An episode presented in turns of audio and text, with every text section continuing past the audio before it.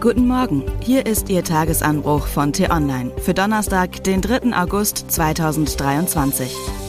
Was heute wichtig ist, der große Schlag kommt noch, wie Saudi-Arabien Europas Fußball in Angst versetzt.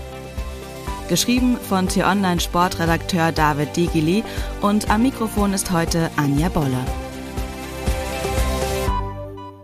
Kennen Sie Frank Schmidt?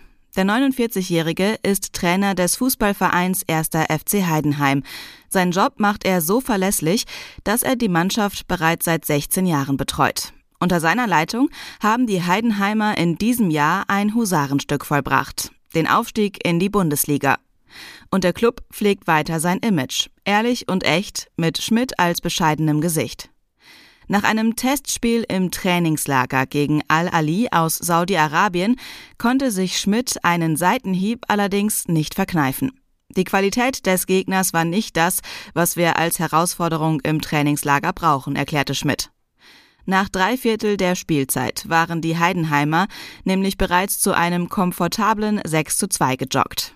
Wohlgemerkt gegen eine Mannschaft mit dem 2021er Welttorhüter Eduard Mendy und dem brasilianischen Nationalstürmer Roberto Firmino, die diesen Sommer den Millionenweg nach Saudi-Arabien gewagt haben. Und mit dem deutschen Trainer Matthias Jeißle, der seine durchaus erfolgreiche Arbeit beim dosenalimentierten Fußballclub aus Salzburg in einer Nacht- und Nebelaktion kurz vor Saisonstart für einen hochdotierten Job im sportlichen Nichts weggeworfen hat. Über 80 Millionen hat der Club in diesem Sommer bereits investiert.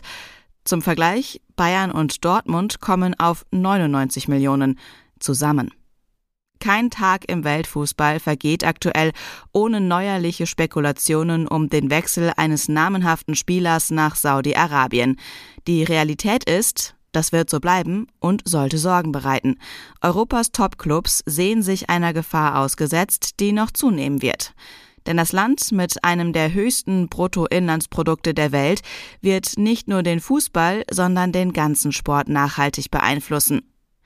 Neureiche Clubs oder ganze Spielklassen und die dazu passenden skurrilen Geschichten gab es über die Jahre tatsächlich häufiger, ob in China, Russland oder Usbekistan.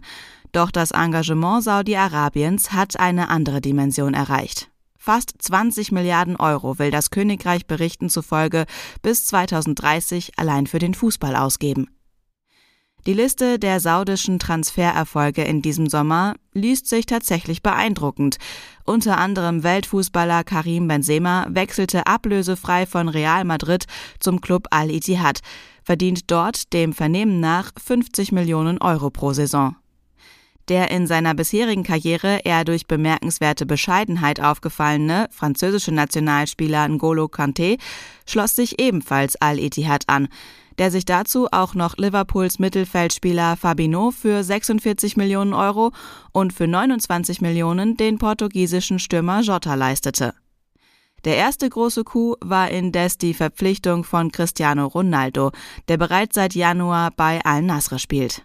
Der jüngst vollzogene Wechsel vom Liverpooler Jordan Henderson zu Al-Etifak löste besonders große Diskussionen aus. Hatte sich der langjährige Kapitän der Reds doch stets vorbildlich für LGBTQ-Rechte eingesetzt, die in Saudi-Arabien auf brutalste Weise mit Füßen getreten werden. Der ganz große Schlag für den Fußballstandort Europa ist aber noch ausgeblieben dass ein aufstrebendes Talent, der nächste Lionel Messi, der nächste Ronaldo, ein junger Superstar mit großer Perspektive, schon in jungen Jahren in die Saudi Pro League wechselt. Fast wäre es aber schon in den vergangenen Wochen soweit gewesen. Da hatte Al-Hilal nämlich ein an Absurdität nicht zu übertreffendes Angebot für Weltmeister Kilian Mbappé abgegeben. 300 Millionen Ablösesumme an dessen Club Paris Saint-Germain und 700 Millionen Gehalt, damit er eine einzige Saison als lohnversklavter Fußballsöldner Aushängeschild der Liga wird. Der französische Superstar soll aber selbst ein Gespräch mit den Clubvertretern abgelehnt haben, wird wohl eher zu Real Madrid wechseln. Die Saudi Pro League wird für den europäischen Fußball zum großen Problem in den kommenden Jahren, vielleicht sogar zur Existenzfrage. Dieser Gedanke sollte erschaudern lassen. Aber noch gibt es ja Frank Schmidt und den ersten FC Heidenheim.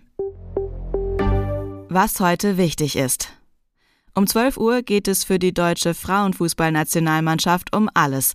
Dann startet die Elf von Bundestrainerin Martina Voss-Tecklenburg in ihr letztes Gruppenspiel bei der WM in Australien und Neuseeland und kämpft gegen Südkorea um das Achtelfinale. Nur mit einem Sieg ist die nächste Runde sicher erreicht. Nach der jüngsten Anklage gegen Donald Trump wird der frühere US-Präsident vor Gericht erwartet. Trump war am Dienstag wegen Versuchen der Wahlbeeinflussung und im Zusammenhang mit der Attacke seiner Anhänger auf das US-Kapitol am 6. Januar 2021 angeklagt worden. In der 45-seitigen Anklageschrift werden Trump vier formale Anklagepunkte zur Last gelegt, darunter Verschwörung gegen die Vereinigten Staaten. Das Musikfestival Wacken versinkt im Schlamm, aber auch zahlreiche Camping- und Wiesenparkplätze sind von den starken Regenfällen aufgeweicht. Manch Camper kommt mit seinem Auto oder Wohnmobil dann weder vor noch zurück. Wie Sie den Karren im wahrsten Sinne des Wortes aus dem Dreck bekommen, lesen Sie auf t-online.de. Das war der T-Online-Tagesanbruch, produziert vom Podcast Radio Detektor FM. Uns gibt's auch morgen wieder. Und am Wochenende blicken wir im Podcast Diskussionsstoff in einer tiefgründigen Analyse auf ein aktuelles Thema. Vielen Dank fürs Zuhören. Tschüss